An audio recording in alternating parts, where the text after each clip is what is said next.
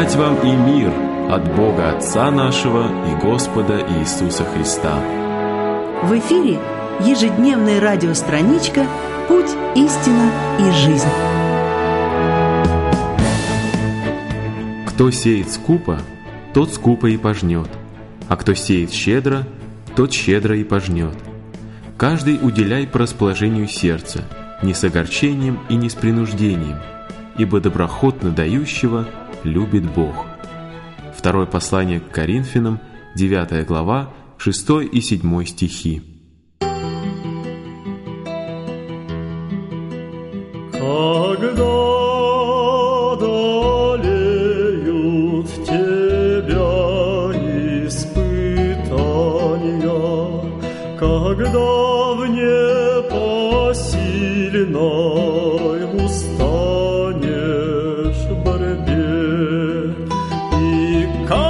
Каплю за каплей из чаши страданий пить будешь упреки, бросая судьбе. Не падай душою, судьбу не злослов, есть вера, надежда, любовь, есть вера, надежда, любовь. Этот случай произошел в период Великой депрессии 30-х годов в Соединенных Штатах Америки. Данлей был уже несколько месяцев без работы и вынужден был просить милостыню, чтобы не умереть с голода.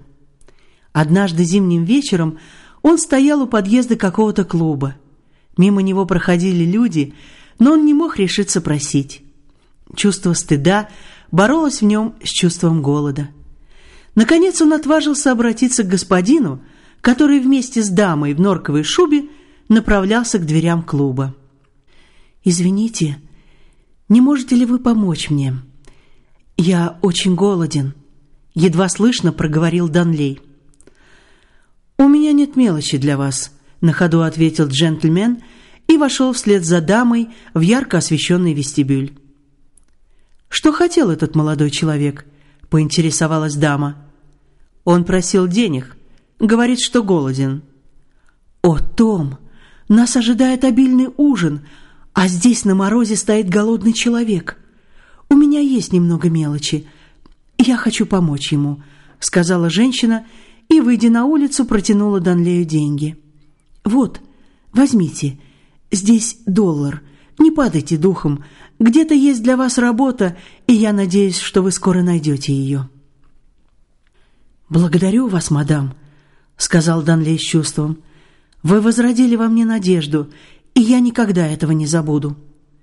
Этот хлеб вам послан Богом. Помните об этом, когда будете есть», — добавила женщина. Данлей не понял значения этих слов, да и не в состоянии был думать об этом. Он сразу же поспешил в дешевую харчевню, купил себе самый скромный ужин за 50 центов и с жадностью съел его. Остальные деньги припрятал на другой раз, чтобы продлить себе хлеб Христов. И тут вдруг слова незнакомой дамы дошли до его сознания. «Помните об этом, когда будете есть. Как же я один съел этот хлеб, когда столько голодных людей вокруг меня?» Эта мысль подобно молнии пронзила Данлея. Он вышел на улицу и огляделся. Навстречу ему шел старик с поникшей головой. «Быть может, он давно уже ничего не ел?» — подумал Данлей. «Послушай, дружище, не хочешь ли зайти в эту харчевню перекусить?» — обратился Данлей к старику. Прохожий недоверчиво посмотрел на молодого человека. «Ты шутишь? У меня нет денег даже на тарелку супа». Старик не мог опомниться и поверить чуду, даже когда перед ним уже стоял суп и два аппетитных ломтя хлеба. Незнакомец съел один кусок, а другой, бережно завернув в бумажную салфетку, опустил в карман поношенного пальто. «Приберегаете на завтра?» — спросил Данлей.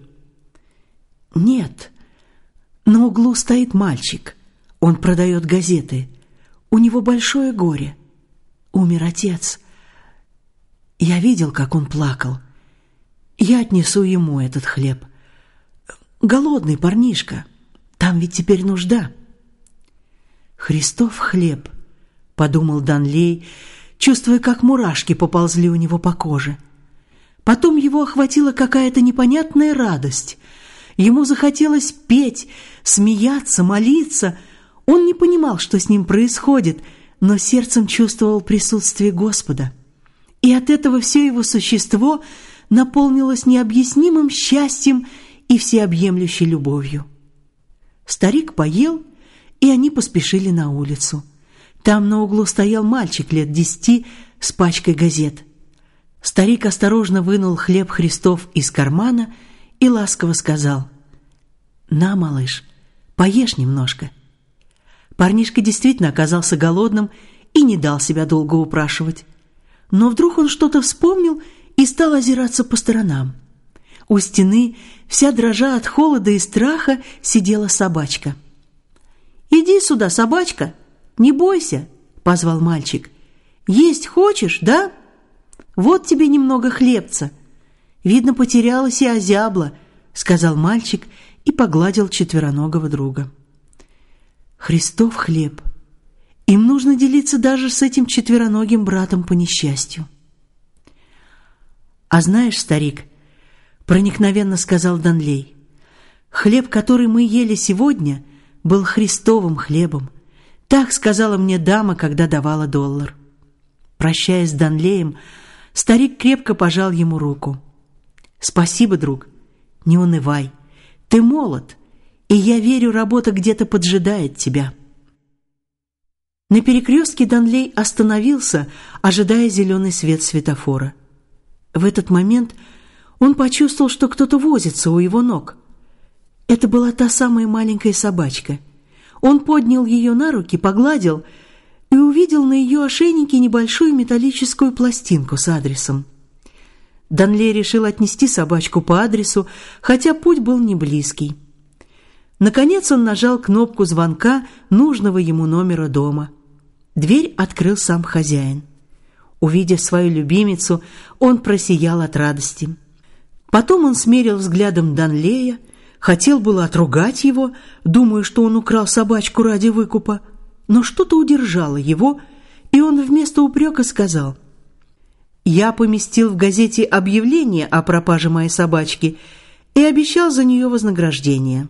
Вот, возьмите». Данлей с изумлением посмотрел на протянутую ему руку. «Но я сделал это не за деньги. Я ничего не знал о вознаграждении. Мне просто стало жаль собачку, и я решил отнести ее по адресу. «Все равно берите», — настаивал хозяин. «То, что вы сделали, стоит гораздо больше. Вы нуждаетесь в работе? Вот вам моя визитная карточка. Приходите завтра ко мне в контору. Мне нужен такой человек, как вы». Данлей обрадовался, он шел по темным улицам города, и в душе его звучала хвалебная песнь Господу.